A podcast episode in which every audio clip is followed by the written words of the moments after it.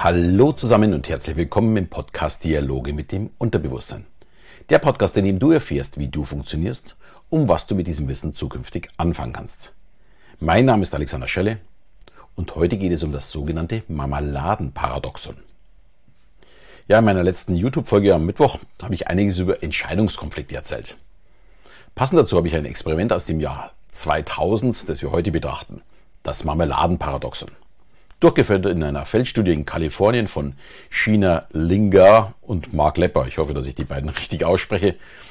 Die beiden haben ja dabei einige interessante Dinge festgestellt, die ich heute zum Thema machen möchte. Ja, um was geht es in diesem Experiment? Die beiden wollten das Kaufverhalten anhand von Verkaufsständen mit Marmeladen bzw. Konfitüren beobachten. Hierfür haben sie zwei unterschiedliche Stände in verschiedenen Delikatessenläden und Supermärkten aufgebaut. An dem einen Stand gab es 24 unterschiedliche Marmeladensorten und im anderen stand sechs verschiedene. Also ein deutlich kleineres Angebot. An beiden Ständen durften die Supermarktbesucher die unterschiedlichen Sorten auf Toastbrot dann testen und wenn sie wollten auch direkt mitnehmen und kaufen. Die erste Erhebung konkreter Zahlen war, wie viele Besucher bleiben bei dem Stand stehen und probieren. Und wie fast nicht anders zu warten, hat die größere Auswahl auch mehr Menschen angelockt.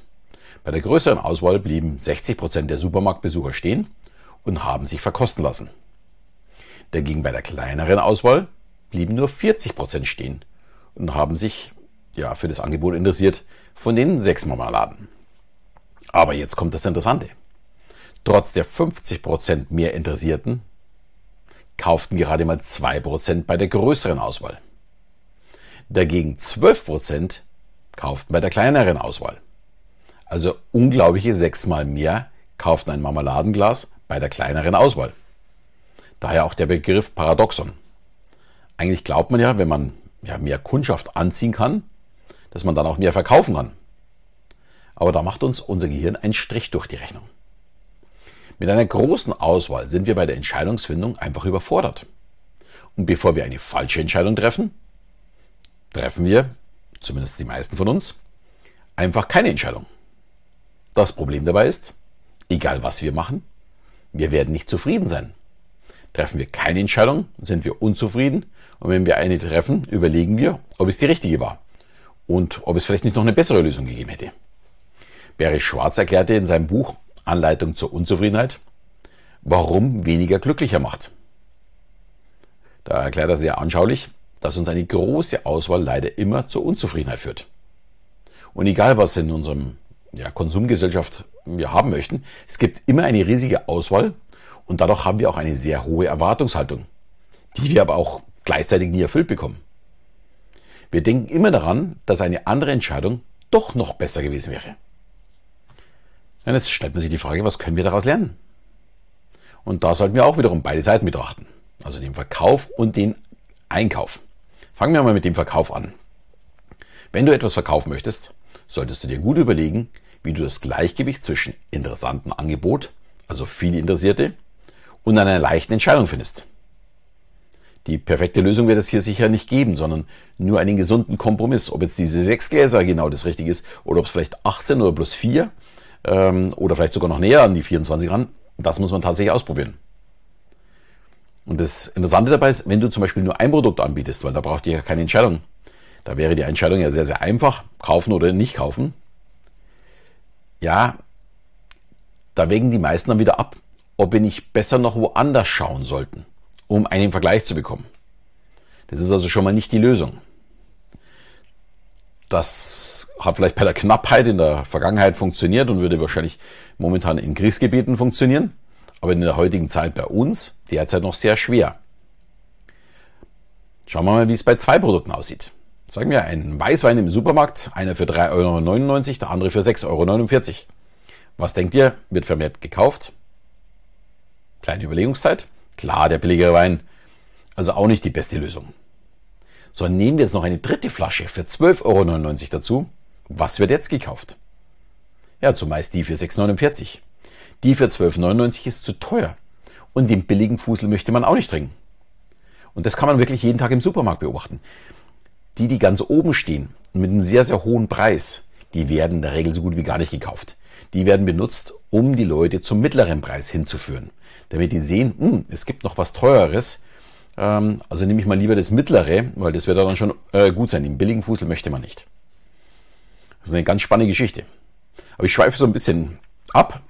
Sehen wir uns mal an, warum wir bei einer großen Auswahl eben äh, ja nicht kaufen. Unser ganzes Leben ist geprägt von Routinen. Und wenn möglich, gehen wir mit unseren Routinen den Entscheidungen aus dem Weg. Wer bestellt sich nicht beim Italiener immer wieder die gleiche Pizza oder in der Eisdiele immer wieder die gleiche Sorte Eis? Nicht erschrecken, das ist völlig normal. Wir möchten uns nicht jedes Mal mit einer Entscheidung belasten. Außerdem waren wir beim letzten Mal auch sehr zufrieden. Klar könnte eine andere Eissorte vielleicht noch besser schmecken. Aber es besteht auch das Risiko, dass es eben nicht so gut schmeckt. Also lassen wir es lieber dabei und bestellen wieder Schoko und Banane oder was auch immer. Ich mache das übrigens nicht anders. Außer ich entscheide schon vorher, dass ich etwas ausprobieren möchte.